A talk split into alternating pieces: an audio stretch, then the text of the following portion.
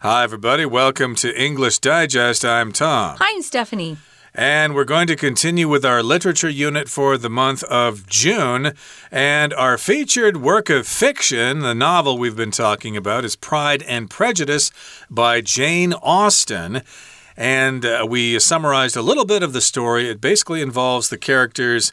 Let's see, we've got Charles Bingley, the wealthy bachelor who's renting a nearby estate. And we've got the Bennet family. Mrs. Bennet, of course, wants to uh, get Mr. Bingley interested in one of her five daughters. Mr. Bingley also has a friend, Mr. Darcy, mm -hmm. who's also single and supposedly incredibly wealthy, but he's kind of a snob. And Jane and Elizabeth don't really like him. And then where we left off, we were talking about uh, George Wickham, who mm -hmm. is now involved in the scene. He's got some connection to Darcy's family. And let's see, is it Elizabeth or Jane who's kind of interested in George Wickham? Well, uh, George Wickham and Elizabeth kind of uh, flirt with each other for a while. Elizabeth, of course, is the uh, major figure in the book. So you'll want to pay attention to what happens with Elizabeth. So Jane's uh, the oldest daughter, yep. and Elizabeth is number two. So I guess uh, you've read this book before. I haven't. Oh, yeah. But uh, of course, I'm reading the summary here, and it does look like Elizabeth is part of the plot here.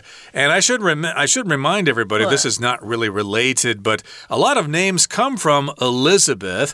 Uh, the name Liza comes from Elizabeth, or Lisa, or Beth, Liz Lizzie, or Lizzie. Those are all all based on the name Elizabeth. Even Bessie comes from Elizabeth. It certainly does. Yeah. And that happens with a lot of names. And of course, they're separate names, but again, they're based on that name. But uh, again, as I said, that's kind of uh, not to the point here. We do need to summarize our story some more. So let's do that. Let's dive right into today's lesson. We'll listen to today's lesson read now from top to bottom.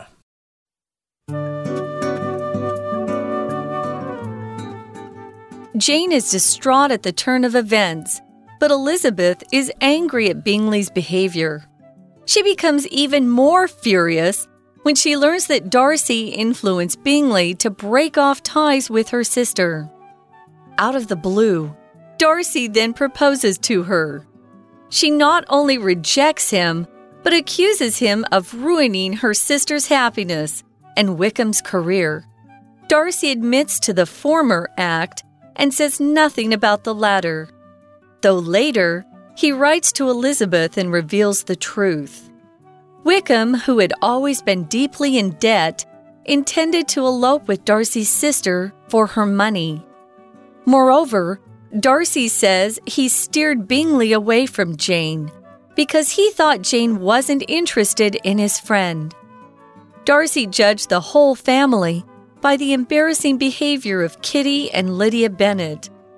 Elizabeth starts to reassess her impressions of Darcy.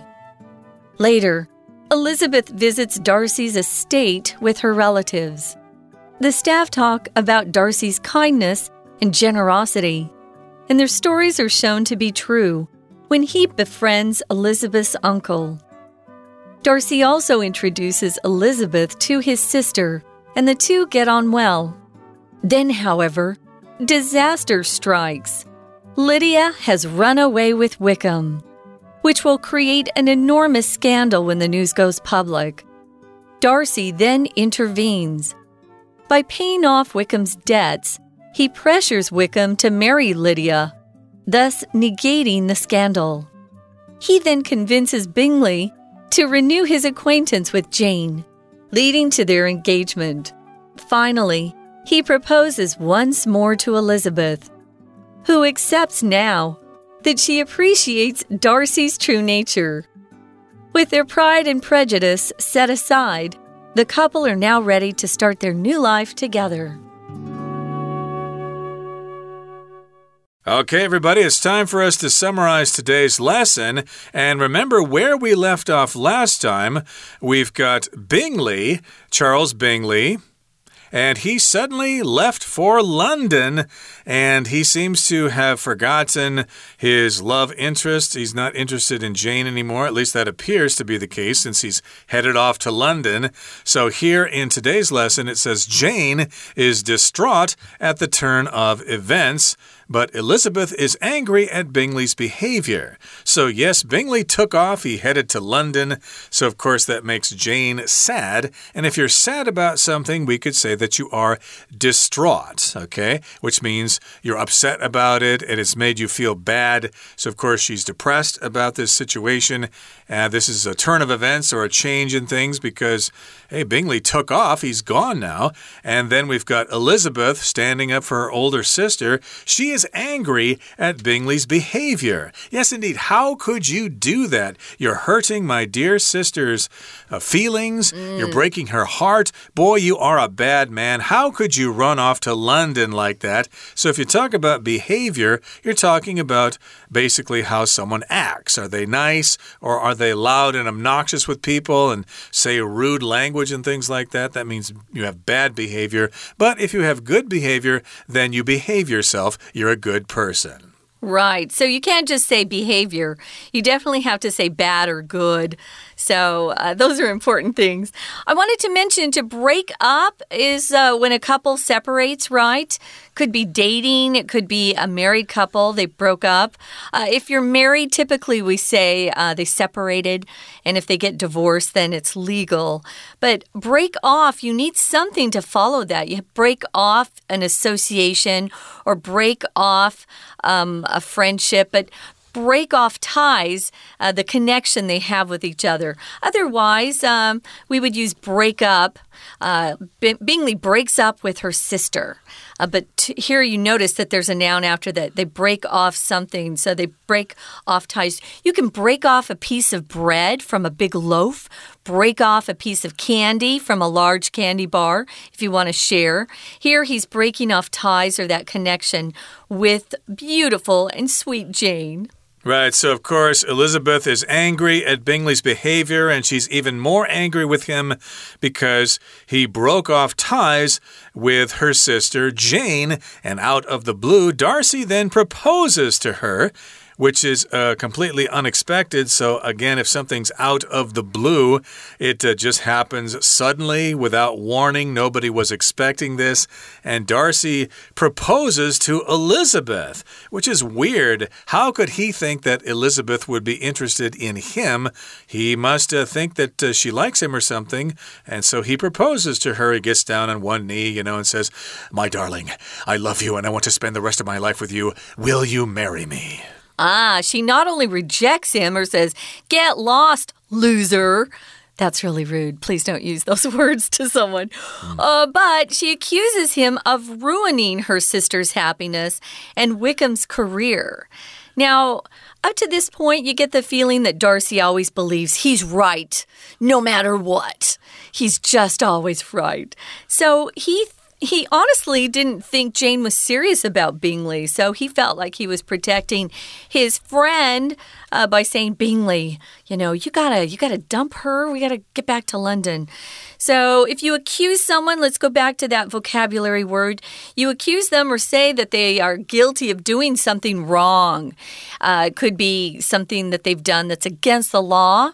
Maybe they uh, stole something, or uh, you can accuse someone of being just unkind or uh, lazy or never on time. Those are little things that you can accuse someone of. It doesn't mean it's true, it means someone says it out loud. They accuse someone. And she says, Hey, you ruined Jane's happiness and Wickham's career. Now, again, remember, she doesn't understand who Wickham really is at this point. Well, Darcy He's kind of a private, kind of a quiet guy. He admits uh, to the former act, meaning he admits he did ruin his uh, her sister's happiness. Um, but he felt like he had a good reason to do that. He didn't know that Jane was sincere or genuine. And he says nothing about Wickham, although later in the story, he does write a long letter to Elizabeth and uh, reveals the truth of why his family kind of cut off Wickham from finances. Right. So again, Darcy admitted to uh, breaking Jane's heart, but he didn't say anything about what he did to Mr. Wickham. And again, he wrote a letter to Elizabeth and told her the truth. Wickham, who had always been deeply in debt, intended to elope with Darcy's sister for her money. So again, the soldier, Mr. Wickham, uh, doesn't seem to be a good guy himself. He's in debt, he owes people money, and his intention or or he intended to elope with Darcy's sister. So if you intend to do something, that's what you want to do. You might intend to study overseas, for example, to further your career. And if you elope with somebody, you run away to get married. And in the United States, a lot of people elope to Las Vegas. They run out to Las Vegas because you can get married rather quickly there. Although I think you can actually run off to Las Vegas to get divorced too. you can. I can imagine you can, yeah. Sometimes people are kind of hasty about those things things. Yeah. But yeah, he just wanted uh, Darcy's sister's money. So yeah, Mr. Wickham isn't such a great guy either. No. Um, so, moreover, it says Darcy says he steered Bingley away from Jane. He didn't think Jane was really interested in Bingley. Bingley is kind of a naive, sweet young guy. He's not uh, tough on the outside, and he's easily fooled. So, um, yeah, Darcy was actually protecting his friend, but he was wrong about Jane. Um, here it says he steered Bingley away. If you steer something, usually we use this verb with a car, a boat, a plane. It means you're you're controlling the direction it's going in. But if you steer people, toward a particular um, action or maybe an attitude. It just means you're trying to persuade them, you're trying to lead them in a particular direction. You're not forcing them, obviously, but steering is just kind of, you know, using your powers of persuasion to get them to do some sort of thing or to get them out of a place uh, that you don't want them to be in. Right, so he probably told Mr. Bingley that, well, Jane isn't really interested in you, so you might as well head off to London, uh, forget about her. And Darcy judged the whole family by the embarrassing behavior of Kitty and Lydia Bennet. Uh, if something's embarrassing, it causes you to feel embarrassed. So, again, we're talking about Kitty and Lydia being kind of obnoxious and they're silly and they're not very mature. So, of course, if you're around those people, you will feel embarrassed. So, you feel embarrassed if the situation is embarrassing, and Kitty and Lydia are embarrassing. Uh, let me explain quickly and we'll take a break. Kitty and Lydia are the youngest kids. Uh, the middle daughter is very shy and she's kind of a bookworm. You know, she doesn't really uh, socialize much. But Kitty and Lydia love to flirt with all the cute guys they can find. And in, the, in these times, uh, the tradition was that the girls didn't flirt. That was not done. Mm. And these girls are really kind of out of control. Um, you'll see in a minute uh, that uh, they really are out of control. Um, back then, you didn't uh, meet alone with guys. You were always a chaperoned, meaning an older person was with you. So, getting back to the story, Darcy has written to Elizabeth to try to explain some of this stuff. We're going to find out that Elizabeth is uh, starting to change the way she views Darcy and is kind of intrigued with him at this point. He is handsome, we can say that, but even handsome guys who are jerks are not attractive uh, to a lot of girls, not to me, that's for sure. Okay, guys, we're going to take a quick break, listen to our Chinese teacher, and then we'll be back. 听众朋友，大家好，我是安娜。 我们昨天带大家开始看《傲慢与偏见》这个非常著名的文学小说，一直到现在，其实我都还是觉得这本书真的是太好看了。好，总而言之呢，就是有一个黄金单身汉 Charles Binley 然后呢，他就在英国的这个十九世纪的某一个乡下的地方呢，租了一个庄园。那么当地有班奈特家族有五千金，然后宾利先生呢，好像跟 Jane 呢之间呢，好像还蛮有这个暧昧关关系的。可是事情有一些转变哦，因为 Elizabeth 觉得宾利先生呐，他这样子的一个行为真的是非常不好。他明明不是很喜欢他姐姐 Jane 吗？怎么突然要动身前往伦敦呢？他觉得很愤怒，而且出乎意料的是，Mr. Darcy 居然。这个好像感觉很讨厌他的人，怎么突然跟他求婚了？我们来看一下第一段第三句的地方，求婚 propose to someone。好，那么 Elizabeth 有没有答应他呢？没有，他不仅是拒绝他，而且还指责 Mr. Darcy 毁了他姐姐的幸福。还有一个 soldier，你还记得吗？那个叫做 Wickham 的事业。好，那么接着呢，第五句也要特别看一下，Darcy 怎么样子来回应呢？Mr. Darcy 他承认了前者，但是对后者却只字未提。不过后来有写信给一个 Elizabeth 去揭开真相。同样，这个第五句我们来看一下，关键在 the former act 后面的 the latter，the former the latter 一定要特别注意哦，指的是前者跟后者。那这个前者后者要怎么分呢？我们就要看前文讲了什么东西。例如，在这个文章当中，第四句第一个动作，前一句讲到的是拒绝。Mr. Darcy，那么后面第二个动作就是指控他如何如何，所以 Darcy 承认的前者指的是好，承认了前者的所谓的毁了姐姐幸福这件事情，the former act。当然在这里是当形容词，但是其实 the former 本身也可以当代名词，你就只要按照语义去判断上文提到的前者跟后者是什么。那么，同样像在这一句当中，逗点前面的 the letter，很显然就是一个代名词，代替刚刚我们讲的指控他所谓剥夺掉 Wickham 的 career 这件事情。那么要特别注意后者的拼法 l a t t e r。好，那么接着呢，Wickham 这个一直负债累累的 Wickham，居然他曾经啊打算为了钱，然后跟 Mr. Darcy 的妹妹私奔。所以，Mr. Darcy 跟他之间的感情当然不是很好喽。而且，此外呢，Mr. Darcy 还说啊，他引导 Bingley，就是 Mr. Bingley 会离开 Jane，是他自己判断 Jane 对 Mr. Bingley 好像不太感兴趣。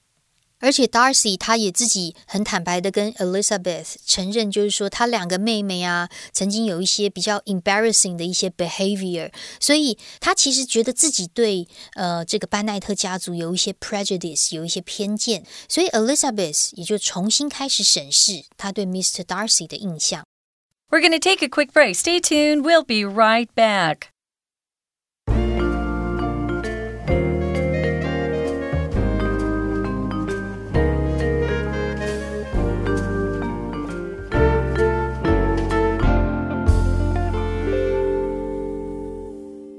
Welcome back, everybody. We're going to continue with our summary. So, again, We've got Darcy here. Uh, he seemed like a bad apple at the beginning. He was yeah. kind of a snob, but uh, of course, he's been doing some explanations to Elizabeth, writing her a letter and uh, letting her know uh, the situation and what's going on with George Wickham and with uh, his intention to marry uh, Darcy's sister. So, yeah, I guess at this point, Elizabeth needs to reassess her impressions of Darcy. Darcy. She had bad impressions of him at the beginning, but now she's kind of changing her mind. Mm -hmm. Now, here in the next paragraph, it says later, Elizabeth visits Darcy's estate with her relatives. So she's able to go over to Darcy's place, and the staff there, which would be the servants, you know, the butlers and the and the maids and people mm -hmm. like that, they all talk about Darcy's kindness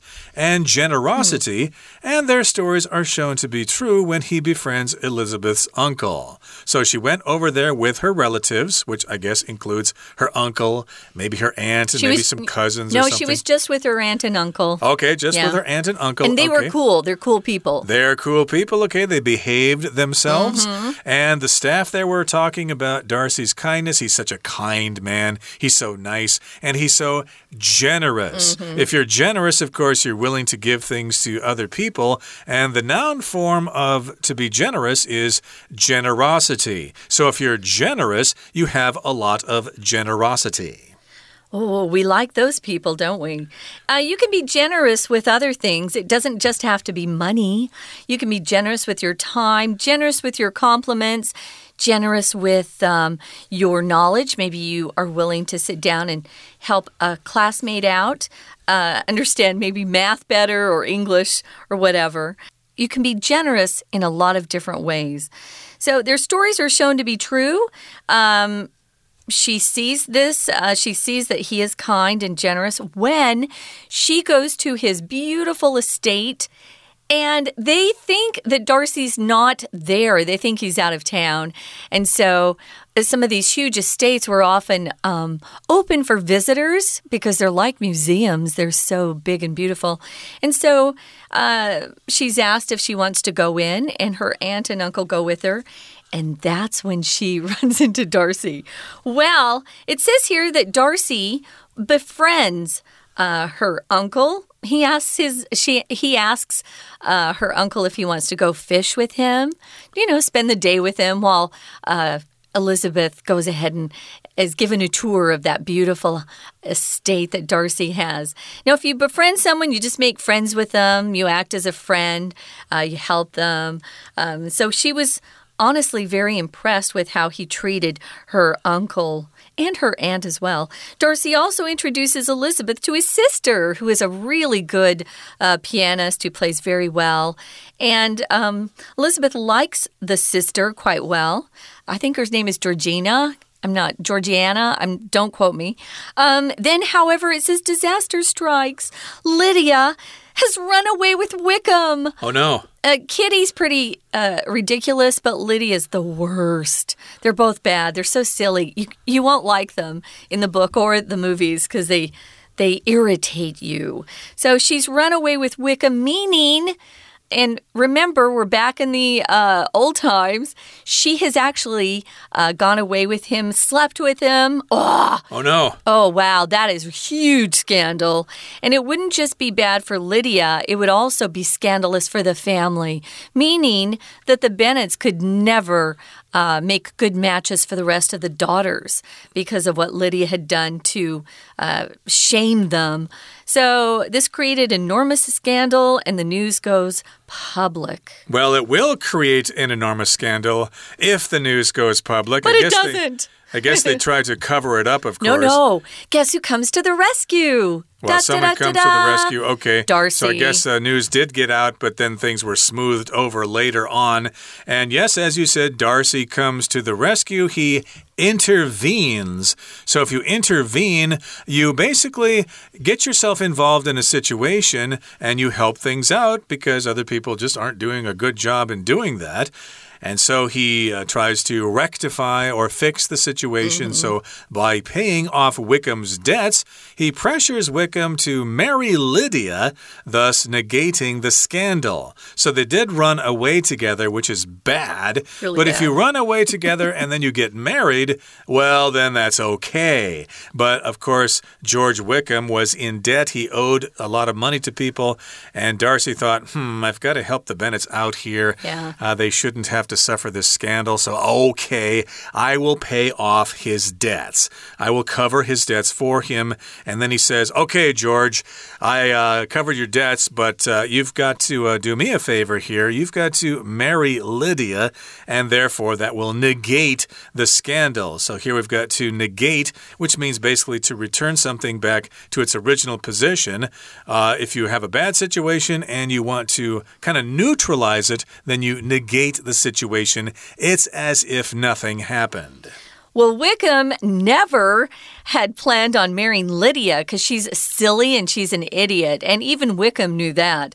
But you know what? He had to pay the piper. He did something wrong and now he has to suffer the consequences. So uh, Darcy does pay off his debts, but in return, he forces Wickham to marry Lydia and that helps uh, prevent this scandal from going public.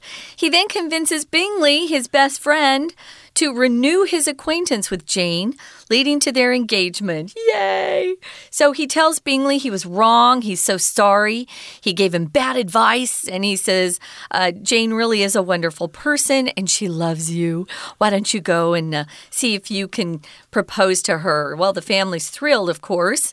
If you renew something, you make something new again. Um, if you renew a friendship or renew an acquaintance, it just means you may have met someone long ago and then a lot of time passed. And you know, you meet up again, you run into each other, and you think, oh, yeah.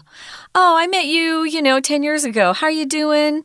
Tell me what's been happening in your life. An acquaintance, um, is somebody you've met, right? But you probably don't know that well. And remember, Bingley had really only been around Jane for a bit of time. He danced with her and they'd had one sort of uh, social event after that. So he renews his acquaintance with Jane. They didn't have to spend much time dating back then, guys. so they then uh, got engaged. Okay, so Darcy got Bingley and Jane back together, and then Darcy uh, proposes once more to Elizabeth, who accepts. She says yes, and she accepts now that she appreciates Darcy's true nature. So again, she thought he was a rotten egg, a bad mm. apple. She thought he was rotten to the core at the beginning, but later on, she put her pride and prejudice aside and decided he was a good guy after all. So, with their pride and prejudice set aside, the couple are now ready to start their new life together. So, indeed, they're a couple and everything worked out. I guess we had a happy ending here. Yeah. And that's the end of our summary. So, that brings us to the time when we need to listen to our Chinese teacher. Let's do that right now. 那么后来，Elizabeth 跟她的亲戚就一起去了 Mr. Darcy 的庄园。不过，Mr. Darcy 的员工谈论起 Mr. Darcy 很善良啊，慷慨大方啊，然后而且尤其是当 Elizabeth 的叔叔跟 Darcy 变成好朋友的时候，员工所说的话都证实了。好，我们来看一下第二段的第二句这个地方，在一开始的 the staff，这里的 staff 指的就是员工，可是这个字要特别注意哦，基本上它是集合名词，就是所有的员工。可是我们会觉得怪怪的啊，因为员工一个一个的人本来就可以数嘛。那这时候如果真的要数怎么办呢？我们通常会借另外一个字叫做 member，比如说一个员工 one staff member，two staff members 会借 member 那个字。好，那么接着故事又怎么发展呢？Mr. Darcy 还把 Elizabeth 介绍给他妹妹认识，然后他们也蛮相处融洽的。不过接下来就发生了一个 disaster，因为 Elizabeth 最小的妹妹 Lydia 居然跟 Wickham 就是那个 soldier 私奔了，而且这项消息被公开之后，一定会制造一个极大的丑闻。好，我们来看一下第二段第四句的地方。首先，我们要特别注意逗点之后有一个 which，当我们知道这个会取一定就带了一个关系子句了。但是汇取到句尾这个关系子句，这个汇取指的不是前面的那个人 Wickham，而指的是整件事。哪件事呢？也就是冒号之后 Lydia 一直到 Wickham 的这一件事情，也就是私奔的事情。好，那 Mr. Darcy 呢，后来就介入啦。首先呢，他怎么样帮忙处理呢？他借由先清还 Wickham 的债务，然后向 Wickham 施压，就是不可以私奔。一定要跟 Lydia 结婚，就抵消了这个丑闻。好，第三段我们看一下第二句的地方。首先，by doing something 指的是借由某一种方法。那么接下来他要怎么做呢？他又说服 Mr. Bingley 跟 Jane 重新认识，而且还促成他们的求婚呢。